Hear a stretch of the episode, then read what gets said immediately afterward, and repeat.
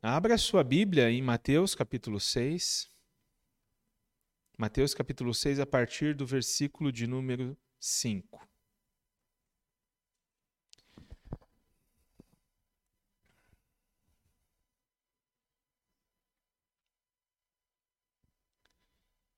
Bom, diz assim a palavra do Senhor: E quando vocês orarem, não sejam como os hipócritas eles gostam de ficar orando em pé nas sinagogas e nas esquinas, a fim de serem vistos pelos outros. Eu lhes asseguro que eles já receberam sua plena recompensa. Mas quando você orar, vá para o seu quarto, feche a porta e ore a seu pai, que está no secreto. Então seu pai que vê no secreto o recompensará. E quando orarem, não fiquem sempre repetindo a mesma coisa como fazem os pagãos. Eles pensam que por muito falarem serão ouvidos. Não sejam iguais a eles, porque o seu Pai sabe do que vocês precisam antes mesmo de o pedirem. Queridos, vamos, vamos orar mais uma vez? Espírito Santo de Deus, rogamos a Ti no nome santo de Jesus.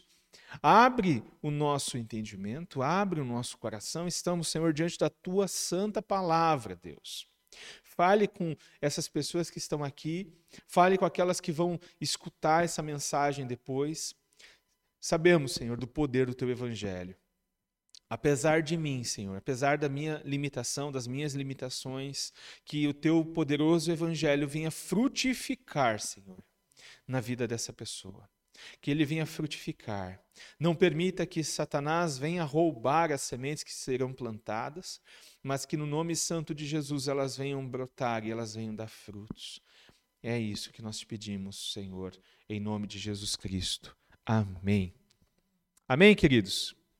Bom, o título da minha mensagem nessa noite é Três coisas para lembrar quando você for orar. Três coisas para lembrar quando você for orar. É, eu não sei vocês, mas a minha memória não é muito boa. Então, às vezes eu preciso contar com a ajuda dos universitários, das universitárias, né? Algumas coisas elas são boas, e mas algumas coisas não são. Eu não sei como que é a sua memória. Mas a palavra de Deus, ela nos mostra um caminho e Jesus agora vai estar falando a respeito da oração. E são coisas que são necessárias a gente lembrar todas as vezes que a gente for pensar em oração, todas as vezes que a gente for orar. É, na semana passada, eu falei a respeito da caridade, né? Nós é, fizemos a exposição, fiz a exposição dos versos 2 até o verso 4, e ali nós vimos que a caridade ela deve ser praticada para a glória de Deus. Então, lá no versículo 1, Jesus ele faz a introdução do capítulo 6, e lá ele vai dizer a respeito das obras de justiça. Elas também podem ser ciladas. E ele vai enumerar, né? A caridade, ou seja, ajuda aos pobres, ajuda aos necessitados, ajuda às viúvas, Agora, ele vai falar a respeito da oração, então é a segunda obra de justiça que Jesus fala, e em seguida, né, é, ele vai falar a respeito da do jejum. Então são as três obras de justiça que ele vai falar aqui no capítulo 6, e são as principais obras de justiça dos judeus daquele tempo. Então eles davam muito valor à caridade, e alguns até acreditavam que por meio da caridade eles eram salvos, por isso que eles enfatizavam. E eles, o problema de muitos deles é que eles faziam com hipocrisia, então eles ajudavam os outros a fim de receber glória, a fim de receber elogio. E, e aí o Senhor vai dizer que eles não receberão nenhum tipo de recompensa. Mas aqueles que fazem no secreto, né, o que a tua mão esquerda faz, a direita não precisa saber. Ou seja, você tem que ajudar, nós temos que ajudar, nós temos que estar com os necessitados, nós temos que estar com as viúvas, com os órfãos. Mas a gente não precisa estar botando no Instagram, a gente não precisa estar gritando aos quatro ventos: olha o que eu estou fazendo, porque eu sou um cristão, porque eu sou uma pessoa boa demais. E agora, Jesus vai mostrar para nós que a oração também pode ser uma cilada. Né? Por que pode ser uma cilada? Porque às vezes a gente ora como hipócritas. Então, a primeira coisa que nós precisamos lembrar antes de orar, ou quando formos orar, é que nós não devemos orar como um hipócrita, como um dissimulado, como um falso, como alguém que está fazendo só para aparecer. Verso 5, Jesus diz assim: E quando vocês orarem, não sejam como os hipócritas. Então, a oração é o segundo é, é o segundo tema de Jesus aqui no capítulo 6. E ele parte do princípio que os seus discípulos vão orar. Ele parte do princípio que os seus discípulos serão pessoas, homens e mulheres de oração. Lembra que no, na mensagem anterior, nós vimos que Jesus utiliza as mesmas palavras e quando você for fazer a caridade, e quando você for ajudar, e quando, ou seja, para Jesus a oração não é um evento, mas é uma realidade, é uma rotina. Então ele parte do princípio que os seus discípulos seriam pessoas de oração. E ele faz aqui uma advertência a respeito da intenção do coração no momento da oração. Então, e quando vocês orarem, não sejam como os hipócritas. Eles gostam de ficar orando em pé nas sinagogas e nas esquinas a fim de serem vistos pelos outros. Eu lhes asseguro que eles já receberam sua plena recompensa. A intenção, ela revela o que está no. Né? Ela, ela é reveladora. O problema é que a gente às vezes não consegue enxergar a intenção. Somente eu e o Senhor sabe o que está no meu coração muitas vezes. Assim como a caridade, então, se pode se tornar uma armadilha, a oração pode também se tornar uma armadilha. O pecado, ele não é apenas aquilo que as nossas mãos fazem. O pecado, às vezes, se esconde em obras de justiça. Através de obras de justiça, nós podemos também estar pecando. O pecado não é apenas aquilo que sai da nossa boca e que machuca nosso próximo nosso primo, nosso amigo, nosso irmão, esposa, filhos. O pecado pode ter cara de santidade. O pecado pode ter, pode se parecer com uma coisa boa. Ele pode ter aparência de santidade. Ele pode se esconder atrás de obras religiosas, como caridade, jejum e oração. Muitas vezes nós praticamos as obras de justiça, nós ajudamos o pobre, estamos com a viúva, né? Oramos durante o culto, como oramos agora há pouco, com mãos levantadas, ou de joelho, ou sentado, ou de pé, em voz alta, em silêncio. Aparentamos, talvez aqui no culto, uma piedade, uma santidade, uma comunhão com Deus, quando na verdade não existe uma comunhão com Deus. E porque quando olhamos para a nossa vida real, e aí nós vemos a mancha do pecado. Quando praticamos as obras de justiça, apenas a fim de mostrar para os outros que nós estamos servindo a Deus, que nós estamos fazendo a vontade de Deus. Nosso problema é que fazendo isso nós percebemos que o nosso coração está morto, está longe do Senhor. Aqueles que vivem, que fazem é, publicamente apenas, eles estão longe do Senhor. Longe do Senhor. Quando a nossa prática religiosa, quando a oração que nós fazemos no culto, ela tem o objetivo apenas de receber aprovação, reconhecimento, aplauso, elogio. Nós temos a prova na nossa mão, na nossa vida, de que isso é uma religião hipócrita, é uma religião de mentira. Nosso relacionamento com Deus, é um relacionamento de fachada. É como um casamento de fachada, né? Tem um monte de casamento, de repente você conhece alguém que na frente de todo mundo é um casal perfeito. Mas quando entra no carro só falta sair, né? É, é entre tapas e beijos mesmo, literalmente. Tem muita gente que tem esse relacionamento com Deus. Entre tapas e beijos. Beijo no culto. Ah, Deus é bom, Deus é maravilhoso. Sai daqui para fora, nem troca uma palavra com o Senhor. Tem casal que é assim. Na frente dos outros é beijinho, beijinho. Entrou no carro, não fala nada. Entre os versos 5 e 8, Jesus utiliza três vezes a expressão, as palavras quando e orar ou orarem. Por três vezes Jesus vai dizer: quando vocês orarem, quando vocês orarem, quando você orar. Então, como eu falei agora há pouco, Aconteça o que acontecer, Jesus espera que os seus discípulos, e aí a gente precisa lembrar quem é que estava na frente de Jesus, estavam os doze. Aqueles homens pescadores que ele havia chamado pelo nome. Tinha uma multidão e tinha os doze, e Jesus esperava que eles seriam homens de oração. Aconteça o que acontecer, eles iriam falar com o Pai. Assim como havia feito então ao falar da caridade, Jesus não coloca a oração como uma opção na vida cristã. A oração não é uma opção.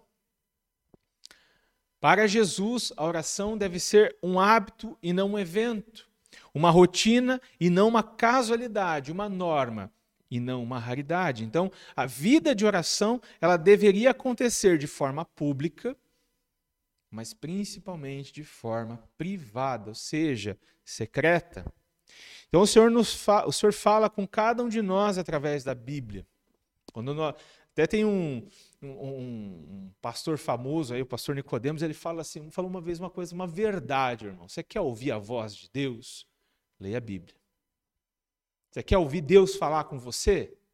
Leia a Bíblia. Você quer ouvir Deus falar com você bem alto? Leia a Bíblia em voz alta. É assim que Deus fala com a gente. Por meio da, da Bíblia. Não existem mais novas revelações. Não existem mais novas é, palavras de Deus. A palavra de Deus está nas suas mãos, está no seu celular. Mas nós falamos com Deus por meio da oração. Deus fala conosco por meio da Bíblia. Então, Wellington, se você quiser ouvir Deus falar contigo, a única coisa que você tem que fazer é abrir a Bíblia e ler. Agora, se você quiser falar com Deus,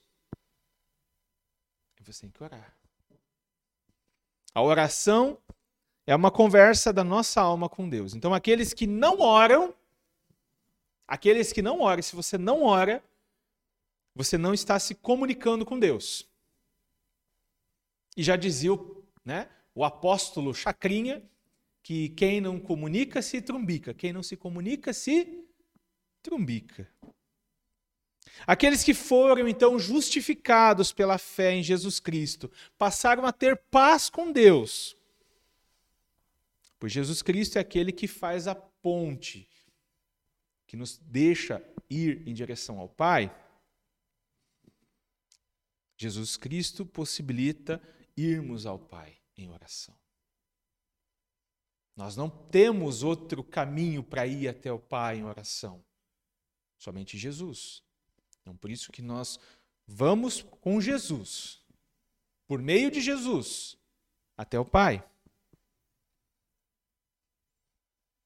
É por Jesus que os pecadores arrependidos podem caminhar com segurança.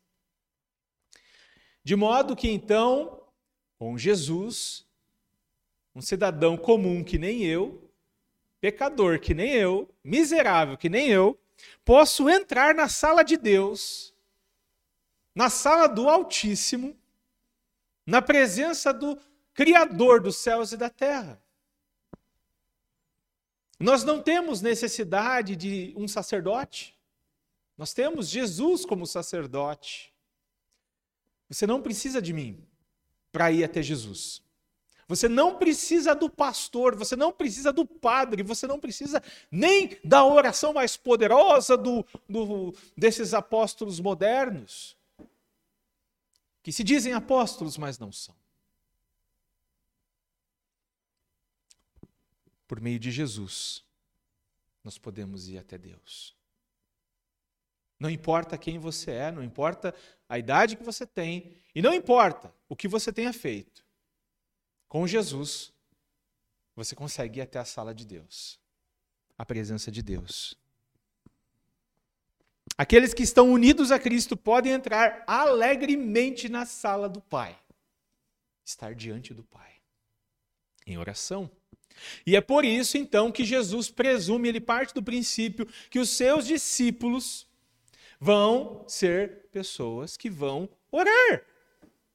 Eles têm livre acesso Eles têm amizade com Deus agora. Então eles vão orar. É, Jesus acredita que eles vão orar. Eles esperam que nós vamos orar. Jesus, o Filho, estava ligado ao Pai. E agora os seus discípulos estão ligados ao Pai por meio da fé na obra do Filho. E uma prova dessa ligação, uma das provas, é a oração de todos os pecados, qual o pecado que você acha que Deus mais. Um dos pecados assim, que Jesus mais combateu? Alguns vão falar assim: Jesus combateu muito o adultério. Não, naquele tempo, Jesus acho que estava combatendo muito as práticas né, homoafetivas. Não, Jesus estava preocupado com o que eles iam beber, o que eles iam comer. Mas Jesus transformava em vinho. Bom, de todos os pecados que Jesus combateu, ou que Jesus ensinou contra, o pecado que ele mais pregou contra, o que ele mais odiava era o pecado da hipocrisia.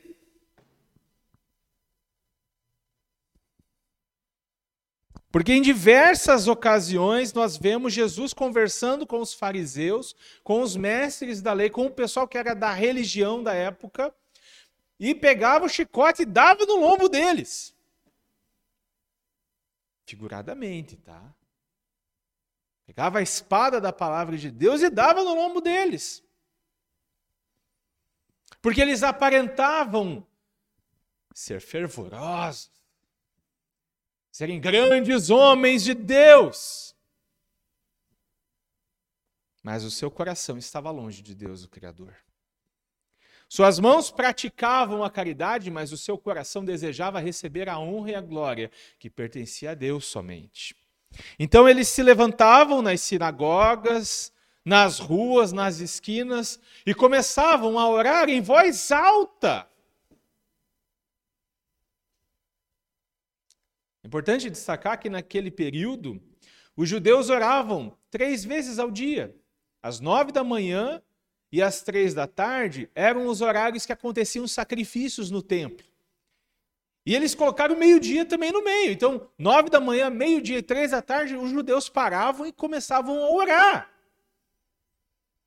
Mas eles iam para onde? Eles iam para o templo. E estava cheio de gente no templo. E aí onde que eles iam? Para o lugar de destaque.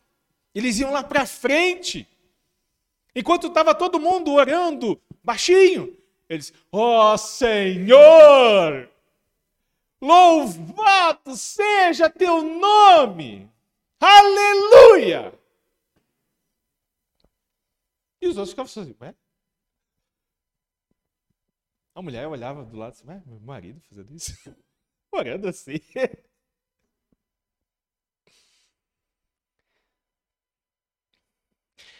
Eles iam para as esquinas, para as ruas mais movimentadas de Jerusalém e começavam a orar em voz alta. Já passou ali no centro de Joinville? Porque aqui Araquari não tem, mas você vai lá no terminal do centro ali, tem aqueles vendedores e é um chip da TIM, e o outro, chip da Vivo, e o outro, chip do morto. Chamando a tua atenção. E os fariseus faziam isso. Os hipócritas faziam isso no tempo de Jesus. Só que eles oravam. chamando a atenção dos demais. O que movia a oração deles não era a intimidade com Deus, era a hipocrisia, era o desejo maldito de receber glória dos homens, aprovação dos homens. O que move a religião dos hipócritas é o desejo de ser Eles odeiam ficar no anonimato. E Jesus odeia a hipocrisia. E é por odiar a hipocrisia, um pecado sutil. A hipocrisia ela não é um pecado é, feio, grotesco. Você já viu alguém ser expulso de igreja ou ser disciplinado na igreja por causa de hipocrisia? É difícil, né? Você disciplina o irmão que caiu em adultério, a irmã que caiu em adultério ou que divorciou. Mas a hipocrisia é um pecado muito sutil. Porque ele não aparenta. Porque ele está mais no coração. E é por isso que Jesus diz assim: não orem como os hipócritas, não imitem os hipócritas. Não procurem ser o que vocês não são de verdade. Os discípulos, então, eles deveriam lutar contra uma vida de fachada, uma vida longe da verdade. E é por odiar a hipocrisia que Jesus adverte os seus discípulos a não fingir quando está orando. É importante deixar claro também que Jesus não está condenando é, a posição que a gente vai estar orando. Jesus não está condenando eles orarem de pé. Jesus também não está condenando eles orarem na sinagoga ou eles orarem em público. Não é isso que Jesus está condenando aqui. O Senhor não está preocupado com a forma que nós vamos orar, se vai ser de pé, de joelho, sentado, deitado, no banheiro.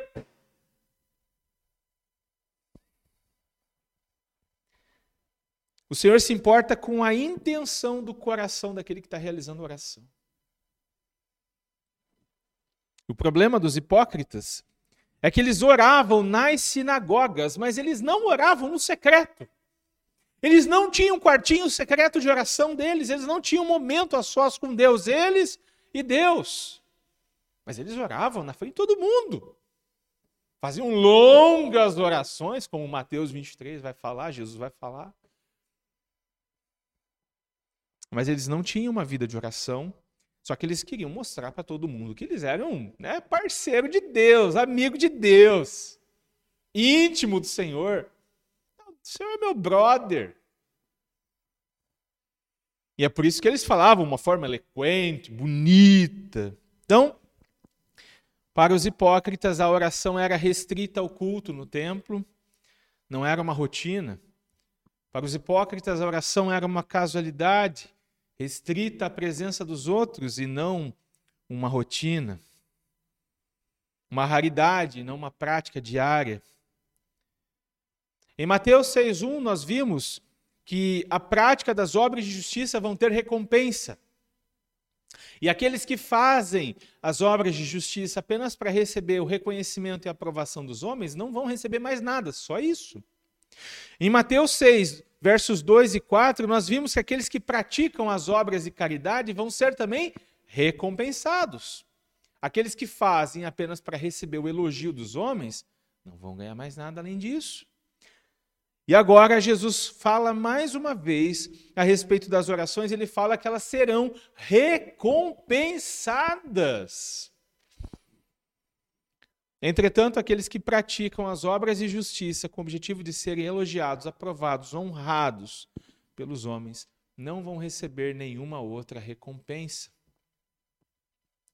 A única recompensa que os hipócritas vão receber é o louvor de outros homens.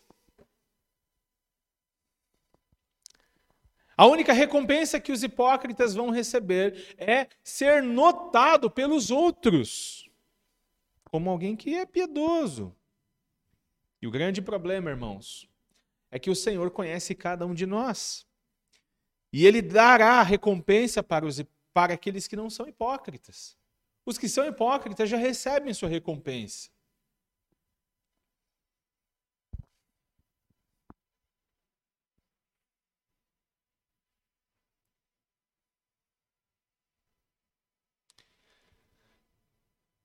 Trazendo para a nossa vida, irmãos.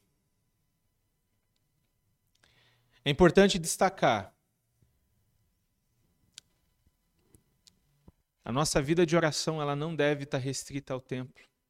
Ela não deve estar restrita a estar junto com outras pessoas. Ela deve acontecer. Nós devemos ter tempo a sós com Deus. A pergunta que não quer calar: será que eu e você estamos sendo hipócritas na nossa vida de oração? Será que nós estamos orando apenas quando estamos no culto?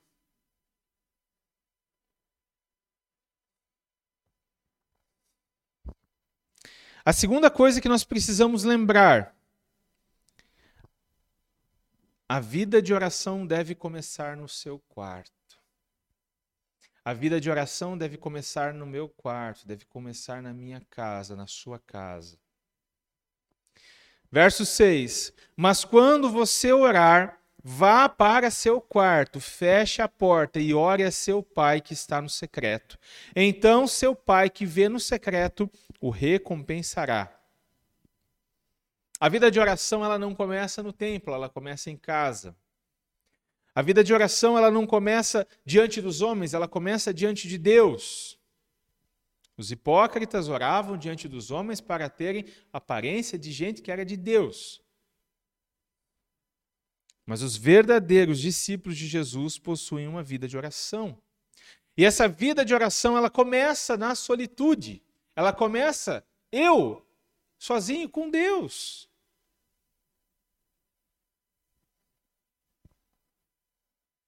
Ela começa num quartinho fechado. Ela começa dentro do carro, ela começa no banheiro. Ela começa e se desenvolve quando estamos, às vezes, dirigindo para o trabalho, quando muitas vezes clamamos o nome de Jesus. Então, após advertir os seus discípulos sobre as orações feitas de forma hipócrita, Jesus ensina como que eles deviam iniciar e desenvolver sua vida de oração. Então o Senhor destaca aqui o lugar secreto, o quartinho fechado, intimidade com o Pai.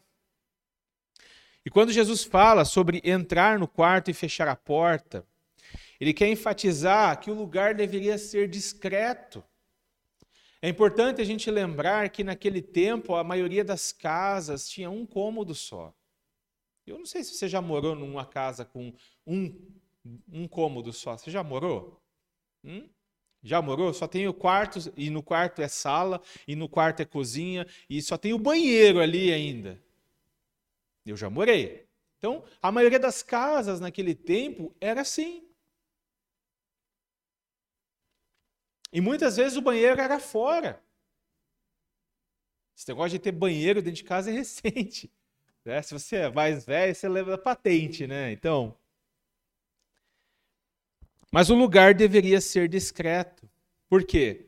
Porque o piedoso, ele não está interessado em mostrar para os outros que ele é. Ele está interessado em ter um relacionamento com Deus. Ele deseja um local tranquilo, reservado, o local onde ele possa se fechar e, naquele momento, ter um momento com o Senhor. É o que Jesus está falando aqui. Que os seus discípulos deveriam ter um local um momento onde ele vai estar sozinho. E aquele momento ele vai se derramar diante de Deus. Nosso Senhor Jesus tinha uma vida de oração. E boa parte dessa vida de oração estavam os discípulos junto. A vida de oração de Jesus não foi feita diante das multidões que caminhavam com ele. A gente não faz ideia hoje de como que deveria ser uma multidão de talvez 10, 15 mil pessoas caminhando junto com Jesus. A gente não vê isso hoje em dia, então assim, não faz sentido para nós.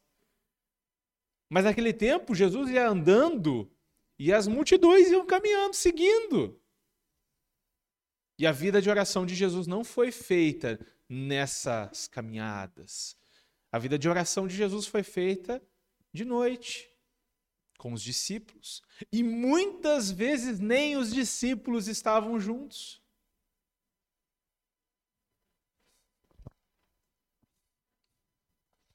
Era longe do templo que Cristo derramava seu coração em súplicas ao Pai.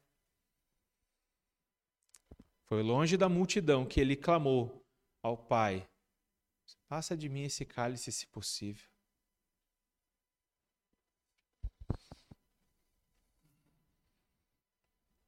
Então, ao destacar a oração feita em um quarto secreto, ou um quarto fechado, é como se Jesus estivesse falando para mim e para você que nós devemos ter um local discreto um, é, e simples, onde nós possamos sentar com Deus, conversar com o Senhor, desabafar com o Senhor, derramar nossa vida diante do Senhor.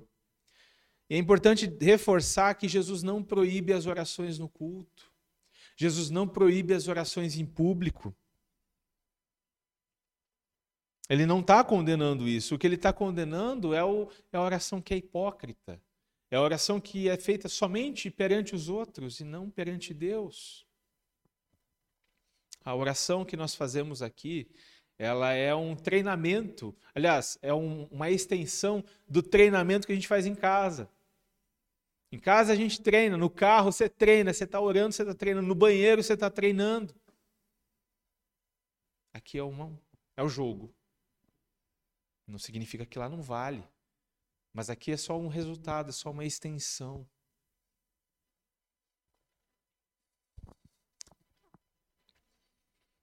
A oração particular é o melhor treinamento para a oração pública, vai dizer mude.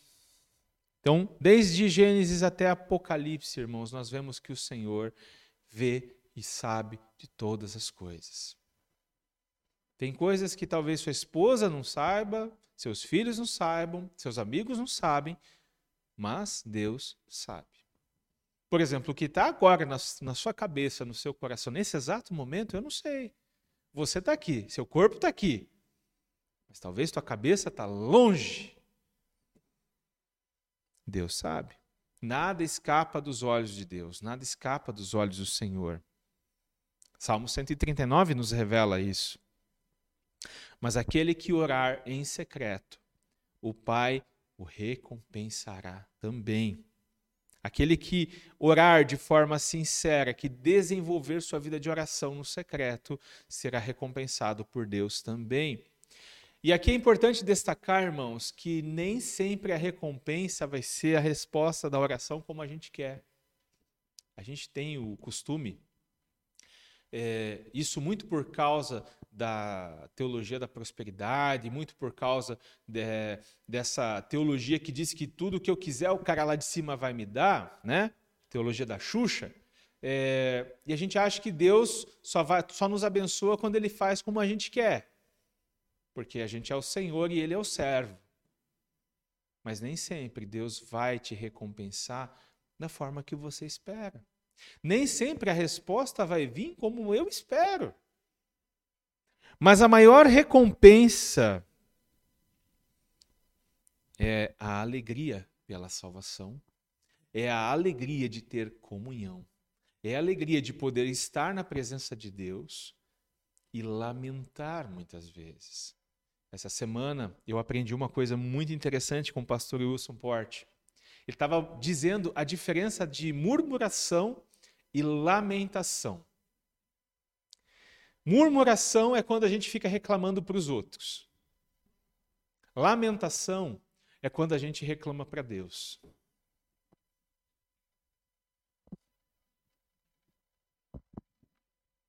Que recompensa você poder estar diante do Senhor e estar tá lamentando. Porque nem tudo vai dar certo na tua vida. Nem tudo. Talvez eu saia daqui e alguém bate no meu carro. Por que não? Pode acontecer. Mas a minha recompensa é poder chegar diante do Senhor e poder lamentar isso. Poder falar com o Senhor. E de todas as recompensas, a maior delas é poder desfrutar da companhia do Senhor. Saber que Ele tem ouvidos e nos ouve. Algumas vezes Deus parecerá talvez estar longe, em silêncio, porque não vamos ser livres da fornalha. A gente só pede para ser livre da fornalha, né? A gente esquece que às vezes Deus vai estar na fornalha com a gente também. Se a gente estiver na fornalha, nós podemos ter certeza que Deus estará conosco lá, na nossa companhia. Trazendo para a nossa vida, irmãos, para a nossa realidade, nós devemos cultivar uma vida de oração no secreto. Nós devemos achar tempo na nossa vida, na nossa agenda, para ter uma vida de oração. Talvez essa vida de oração no secreto vai ser na ida para o trabalho. Talvez você está sozinho e ali você vai desenvolver a tua vida de oração. Talvez a tua vida de oração vai ser quando você vai levantar mais cedo, todo mundo está dormindo e você vai se colocar diante do Senhor. Talvez você vai reunir tua família. Mas muito mais importante é você e eu indo direto ao Pai. Desenvolver essa vida de oração. Isso tem que ser uma prioridade na nossa vida.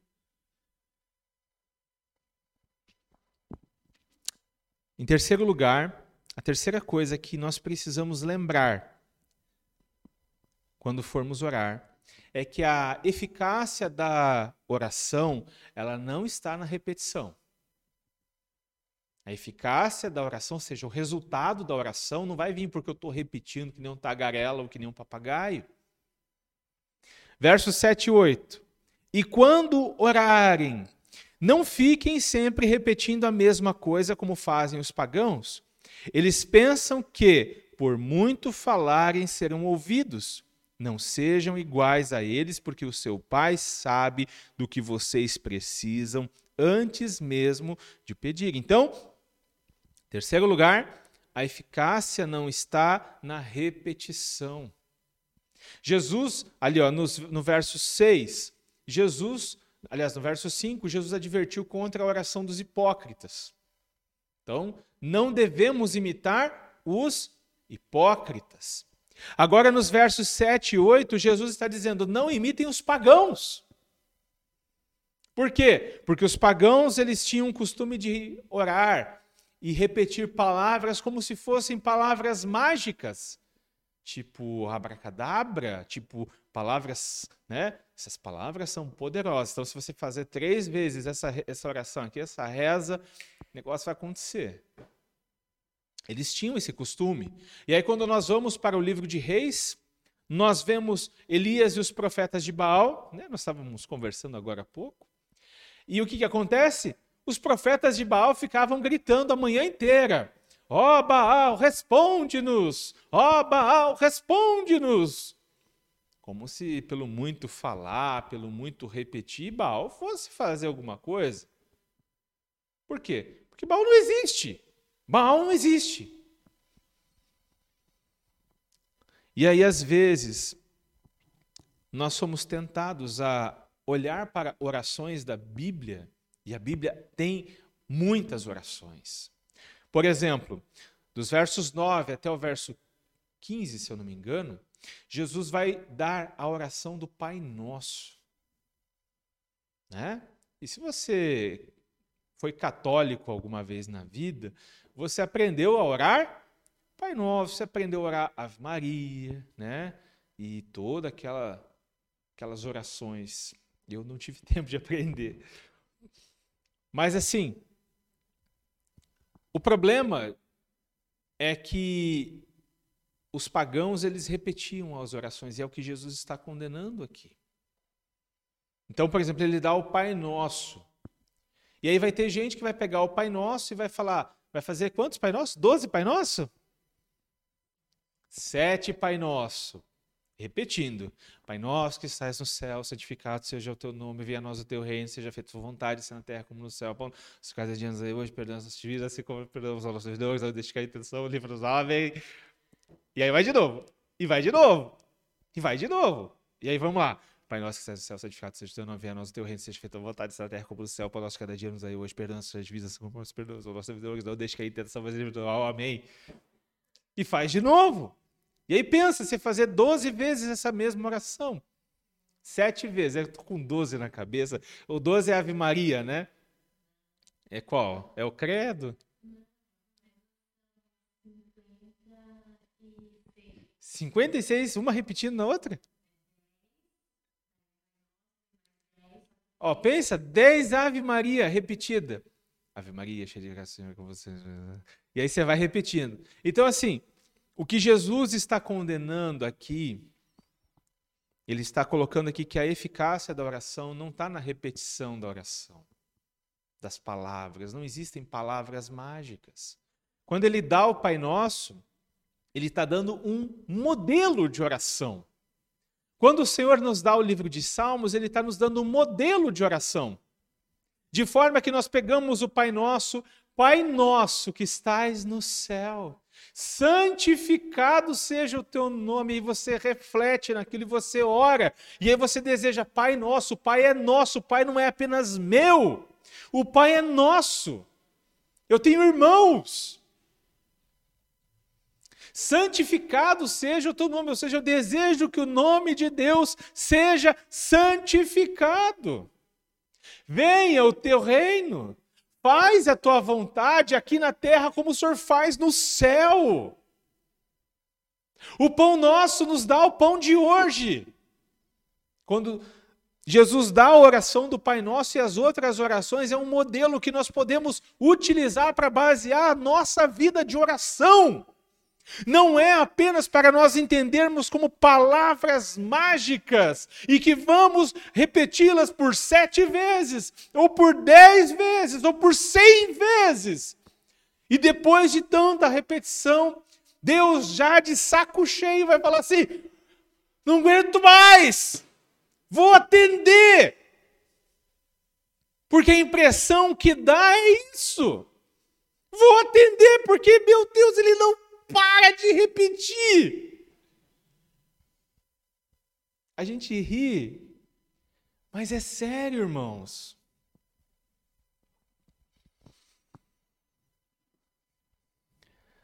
Não é pelo muito falar que o homem é ouvido. As principais orações da Bíblia são curtas. A oração de Elias Ó Deus, para que esse povo saiba que tu és Deus, mostre para eles. E ele nem termina de falar e o fogo vem. E, como diz os outros, lambe a água, lambe as pedras, lambe o sacrifício, lambe tudo, come tudo, o fogo devora tudo. Uma oração que não durou 15, 20 segundos, Você já fez cair fogo do céu? Nem eu. Então, a oração de Elias é uma oração que pode fazer que fogo caia do céu. Não. O, a mágica não está na, nas palavras. O poder está no Senhor. O alvo é o Senhor. O objeto é o Senhor. E Jesus vai dizer aqui: não sejam iguais a eles, porque o seu Pai sabe do que vocês precisam antes mesmo de o pedirem. Você que é pai, conhece os seus filhos. Quantas vezes seus, né, seus filhos chegaram para ti, pai, estou precisando disso. E tu já sabia. Eu sei que tu está precisando disso. Eu sou teu pai. No momento certo eu vou te dar. Ó, eu então já comprei. Você quer filho? Quantas vezes chegou para teu pai, para tua mãe? Ô pai, estou precisando disso. Eu sei, filho. Está aqui, ó, já comprei, ou eu vou comprar, ou eu não tenho condições. O pai sabe as necessidades dos seus filhos. E se ele não sabe, ele é um péssimo pai. Ele é um péssimo pai.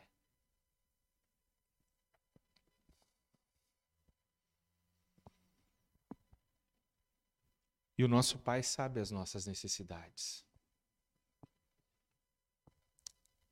O Senhor sabe tudo aquilo que você precisa antes de você falar. Antes da palavra vir na sua boca, Deus já sabe o que você vai falar. Aquilo que você precisa, as tuas necessidades. Senhor, preciso que o Senhor me dê trabalho, preciso ganhar dinheiro para poder pagar minhas contas. É uma oração que a gente deve fazer. Dá o pão nosso de cada dia. É isso que Jesus nos ensinou a pedir. A pedir. Jesus não ensinou a gente a falar: Ó oh, Senhor, eu quero ser milionário. Eu quero ser bilionário. Jesus não ensinou. Essa oração não é de Deus, não. Mas a oração, Senhor, me dá trabalho para mim conseguir pagar as minhas dívidas. Me dá trabalho para levar pão para casa, para levar roupa para meus filhos. Senhor, me ajude a servir melhor.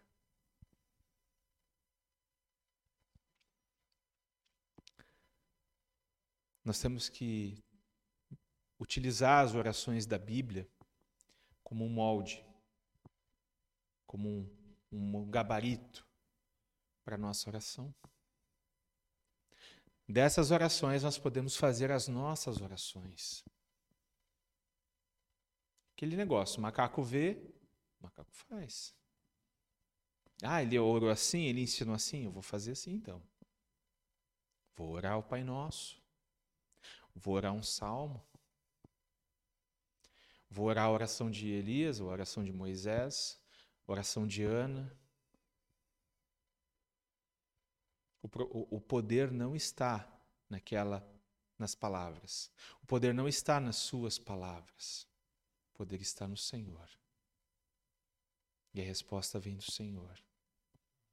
E Ele prometeu nos satisfazer as nossas necessidades em Cristo Jesus. Necessidades não superficialidade. Concluindo, irmãos, três coisas que nós precisamos lembrar quando formos orar. Não devemos orar como hipócrita, ou seja, não adianta eu orar aqui e não orar no meu particular. A nossa vida de oração começa no particular. Então nós temos que achar tempo na nossa agenda. E, e aí, irmãos, Talvez você fale assim, não, eu vou, vou marcar ali uma hora de oração por dia. Se você não ora 10 minutos, começa com 10 minutos. Depois você vai aumentando. Então, não orar como um hipócrita, começar a orar no quartinho. O quartinho é o treinamento, né? Quando a gente é chamado para orar em público, nós vamos ter, vamos expressar aquilo que já é verdade. Em terceiro, a resposta da oração não é por causa da repetição da oração ou por causa do muito que eu vou ficar falando com Deus. O Senhor sabe o que você precisa. E se você render sua vida a Jesus, Ele vai satisfazer as suas necessidades. Sejam necessidades físicas, materiais, necessidades necessidades fisiológicas, necessidades espirituais, necessidades emocionais. Amém? Querido Deus, obrigado pela tua palavra, Senhor. Muito obrigado. Te louvamos, ó Senhor, pelo teu maravilhoso nome, Jesus. Muito obrigado. Que nós venhamos a nos lembrar dessas três coisas, Senhor, toda vez que nós formos orar. Não permita que venhamos a esquecer, mas que venhamos a lembrar, Senhor, de não orarmos como hipócrita, de cultivarmos uma vida de oração no secreto, e de entender, Senhor, que não é pela repetição que vem a resposta, mas é pelo teu poder, pela tua graça e pelo teu amor e misericórdia por cada um de nós, em nome de Jesus. Amém. Que Deus nos abençoe.